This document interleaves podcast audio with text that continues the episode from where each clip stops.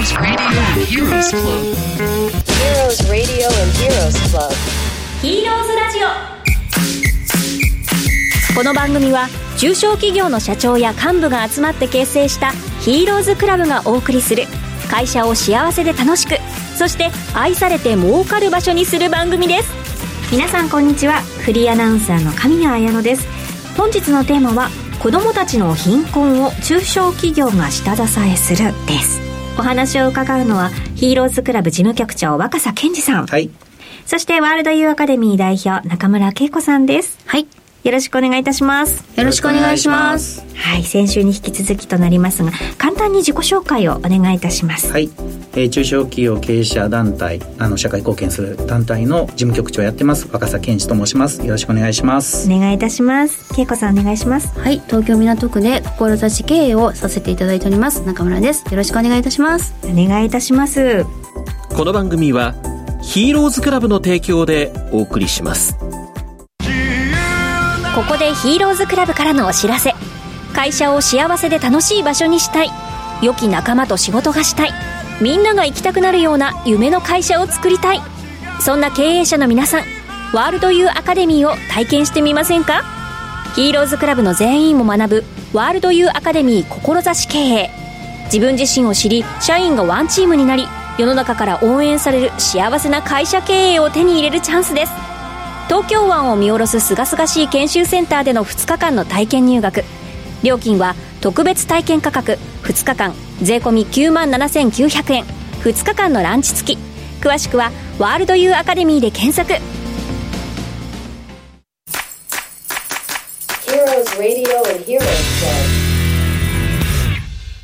今日のテーマで子どもたちの貧困を中小企業が下支えするということなんですけれども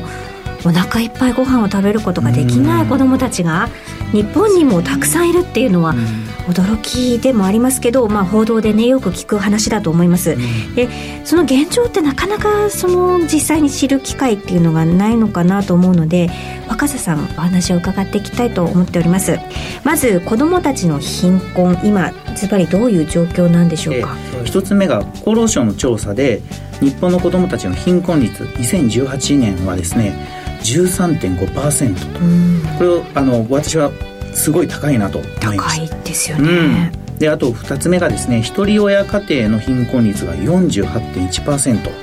これもびっくりしたんですけど、うん先進国の中でも最悪な水準となってまして、三つ目で、まあ、こういった経済的貧困を背景に例えばそういった子どもたちの教育の機会が乏しかったりとか、まあ、制限があったりとかあとは地域や社会から孤立してしまっているのが子どもたちの今の現状だと専門家の先生から伺いました、はい、あの子ども食堂の運営されている方々とディスカッションすることがあったんですけど、はい。例えば3食あの満足に食べれなくて1食だけに、要はもう給食しか食べれないっていう子どもたちがいらっしゃったりとか、はい。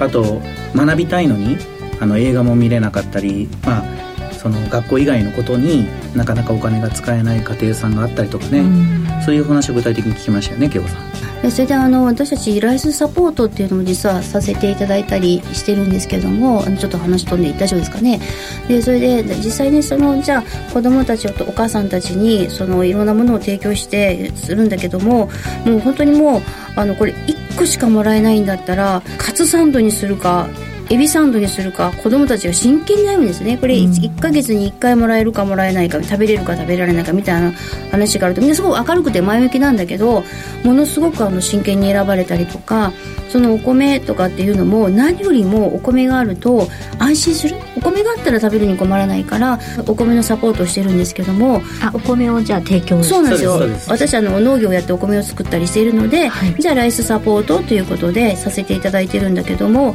皆さんすごい喜ばれて、お米さえあればなんとか絶対大丈夫だよねみたいなこと言われたりとかだから本当に申し訳ないんだけどあのそういったところの私たち中小企業の仲間たちの意識が十分じゃなかったのでしっかり勉強してこなかったんだけども、なんかそういったことをお話を聞く機会をたくさん作ることによって今の現状を見るとあれ本当にこれ日本なのかなみたいな。そんな感じになってなんか涙がこう溢れそうになりますよね。うんなんかね。食べ物に困ってしまうと、はい。社会から孤立してしまうことにつながりかねないですよね。です。うまた反対に私たちがそのライフサポートをすると実はお母様方からメッセージをいただいていやこういったもらった方のお母様方がからこういうメッセージがありましたよってフィードバックいただくことが結構多いんですけども私たちのことを本当に気にかけてくださっている皆様がいるんだと思うとなんか勇気が湧いてきますとかまた一生懸命あの結構元気で前向きなお母様であのシングルマザーで一人で子供3人4人抱えて頑張ってるお母様いっぱいいらっしゃるので一生懸命働いてもなかなかですねあの思うように循環しないところを私たちが応援しているんだというと頑張りますよとかって言ってくれたりあのなんか積極的な元気なお母さんもいるんだけど、なんとかねその部分は応援したいなっていうのは身につまされるというかねねなんかそういう思いになりましたよね。経済面でのサポートだけじゃなくてその精神面のサポートみたいなところも大事になってくるんでしょうかね。その結果どういうことが起きているのかも教えてもらっていいですか、あのこれもね専門家の先生から聞いたお話で不登校の小中児童生徒数がすごい増えていてはあ。8年間で12万5千人も増えてると、であと15歳から34歳の若者の死因はい。日本の若者の死因の1位って実は自殺なんですよね、うん。ああ悲しいですね。うん。先進国7カ国で他の国の1位は事故だったりするんですけど、はい。ね、自らあの命を絶っちゃうようなうん。子供たちがすごい増えてると。まあ本当にいろんな要因がねあると思うんですけれどもなぜこういうことが起きているのだと思われますか？あの貧困だからなんかみんなが自殺をしてしまうんだ引きこもってしまうんだって私は一概に言えないと思っていて、はい一昔前って戦後貧困じゃないですか。もう本格的な、食べるに食べられない、うん。だけどそのたったそのね10年やそこらで経済大国までのし上がっていくっていうのは貧乏であったとしてもみんな世のため人のためってみんなで助け合うようなこのなんか政治性の高さと強さがあってつながりがあったんですよね、はい。お前も貧乏か俺も貧乏だみたいな。でみんなで助け合うよみたいなそんな時代があったんだけれどもそれが貧乏であろうが豊かであろうが精神的なつながりがその精神的な希望私たちはみんなとつながって生きていくわけだから、そこがなくなってきた時に一人だったり孤独だったり誰も分かってくれないとかなんかこう自分は本当にここに存在していいのかって考え込んじゃうと、生きていく意義が分かんないっていうかね、うん。だからやっぱり精神的ななんか夢や希望があふれる楽しい世界を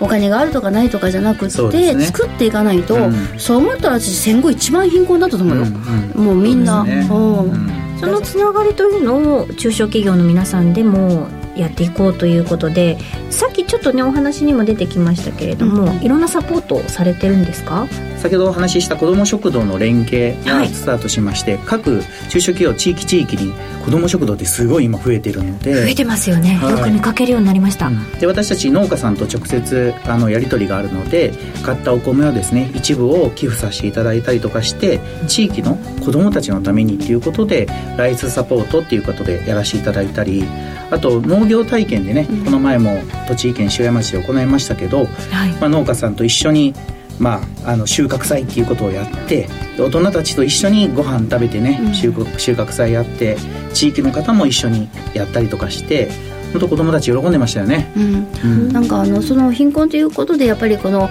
なんかいろんなイベントごとだったりとか楽しいことでなんか見に行ったりがなかなかできないこともなれるので小学校の一次元をお借りして、私たちあの中小企業の経営者経営幹部がですねみんなで揃って太鼓演奏したりするのでなんか文化会みたいな感じでね、なんか太鼓演奏させていただいて子どもたちみんなに楽しんでもらったりとかなんかできることは全部やろうということでみんなでこう参画しながら一生懸命やってますよね。子どもたちにその教育の機会というか、はい。体験の機会を、はい。そうです、うんたくさん作ってます提供していると。子どもへの食事サポートとして、はい。子ども食堂だったり子ども宅配というものがあるということなんですけれどもそのあたりの話をちょっと聞かせていただいてもいいですか？はい、あの子ども食堂っていうのが各地域に社会福祉協議会ってありまして、はい。そこの下に、まあ、民間の人たちですよね。有志のボランティアの方々が中心となって毎月何日と何日子ども食堂を開きますよっていうことで寄付によって成り立っているところがありまして子どもたちは無料で食べられるということですよね。大人たちも無料で食べれます、で私一緒に行ったんですけどそこですごく印象的だったのは子どもたちがあったかい食事を久しぶりに食べたっていう。おうどんだったりとかあったかいご飯炊きたてのご飯とかお米の匂いとかそういったものを久しぶりに感じてすごく美味しいって言っておかわりしてたりとかなんかそういうのはすごいねあの感動しました、ね、なんかもう私もあの子供がいるので 涙出ちゃいますね。その話聞くと。うんそうですねでで私がサポート行ったところはあのなんかいろんな企業さんが提供したいものを用意していて、うん、でお母さんと子供たちがもうなんか集まって、うん、じゃあこれがいいこれがいいって1個ずつだよとか言いながらあの取りに来たりとかね、いうのもあったしその時になんかすごく私印象にすごく残ったのはお母さん方すごく元気というか、はい、子供も全員が全員じゃないかもしれないけどその時に来た7割ぐらいの方はとっても元気でのなんていうのお母さんやっぱりね子供がいたらやっぱり強いですよ、うん、だだから戦後の時もそうだったと思うんだけど何が何でも私はこの子育てるわよっていうなんか迫力みたいなのがあってそれでもう今仕事終わりました何かありますかとか言って駆けつけてくるというか、うで子供たちも来たりなんかしてそうするとその提供する側も毎月毎月やってるのであお母さん多分あのこの時間ギリギリだろうなもしかしたらもう間に合わないかもしれないなと思うとこっそりとちょっと避けてあげてたりしてでお母さんあげたら「あるよ」って言って出してあげたりとかなんかそうやってお互いがお互いがこう助け合っている姿がなんか日本人だななんていうのも、う、ん、思いましたよね。だからその確かにあの豊かな時もあるしそうじゃないね時もあるし特に男の子が2人も3人もいたらとんでもなく食べるからね。そう、なってきた時にやっぱりその1人で一生懸命働いて今税金もすごい高いからね物価も高いし、その限りある中で子供の男の子にですよ例えばですよお腹いっぱい食べさせようと思うとなかなか足りなかったりっていうのは具体的にはあるよね、うん、うん。そ、ね、んなすごい感じますよね、うん、だからでも子供たちに聞いたら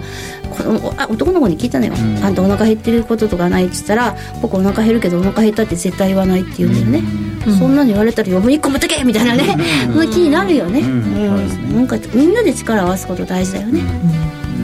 だから私はあのだからあの今の日本がこうね戦後復興してきたこととかも考えてねそれとか世界的に有名な人とか偉大な人って、うん、みんな億万長者の、ね、娘息子だったわけじゃないからそ,、ね、その中からやっぱりすごいなんか志高く学んで成長してすごい、ね、結果を出してる人がいっぱいいるわけだからだから本当にその自分たちっていうのももう本当に可能性があるんだよって、うん、そういう人たちの話もねみんな知ってると思うから希望はね明るい夢とか希望はいっぱいあるんだって思ってこう語りかけながら一緒にともどもに成長していきたいなと思いますね、はい、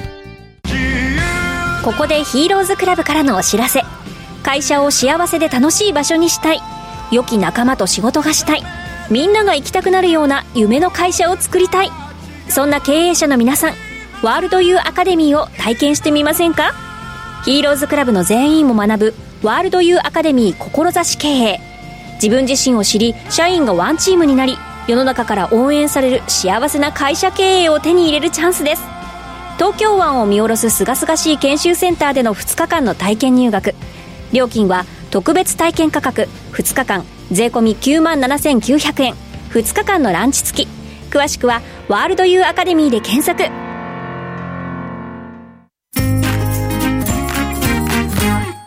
なんか大人である私たちが考えなきゃいけないことたくさんあるんだなってあの引き締まる気分になりましたしそこに中小企業の秘める可能性の高さみたいなものもお話を聞いてて感じました。貴重なお時間ありがとうございました。